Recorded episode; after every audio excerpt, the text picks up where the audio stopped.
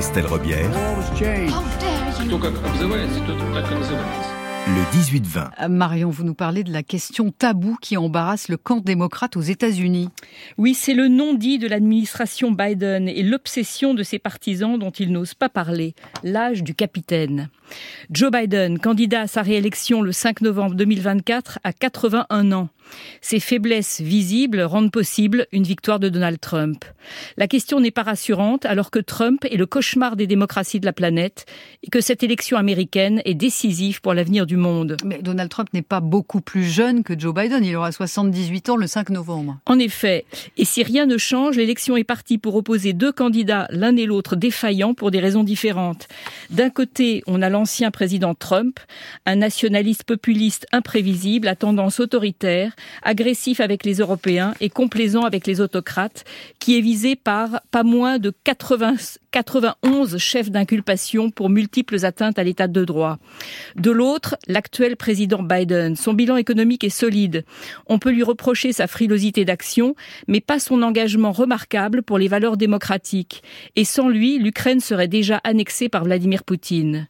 Mais c'est aussi un homme fragile que l'on redoute de voir sortir par temps de grands vents et qui confond dans ses discours Emmanuel Macron et François Mitterrand et qui croit avoir discuté avec Helmut Kohl quand le chancelier allemand était déjà mort. Le problème, c'est que Joe Biden ne veut rien entendre. Il est convaincu d'être indispensable. Alors qu'est-ce qui peut changer la donne, Marion? Les femmes, Christelle. Ah. Le destin de l'Amérique et donc du monde tient à deux femmes. Jill Biden d'abord, la femme de Joe Biden, la seule personne à même de dire au que malgré son excellent mandat, il devrait maintenant s'effacer pour le bien de son pays, avec le risque certes de lui ôter sa raison de vivre. Il y a une deuxième femme qui peut changer la donne. Et non, ce n'est pas Kamala Harris, bien que la vice-présidente soit la suppléante légitime de Biden. Elle a beau avoir déclaré qu'elle était prête à servir le pays, elle est la seule à le penser. Elle a prouvé son incompétence. Non, la deuxième femme qui peut changer le cours des choses s'appelle Nikki Haley, la seule rivale républicaine de Trump. Oui, mais pour l'instant, elle est battue par Trump aux primaires dans l'Iowa et dans le New Hampshire. Et elle le sera peut-être encore samedi chez elle en Caroline du Nord. Mais elle continue. Elle s'obstine.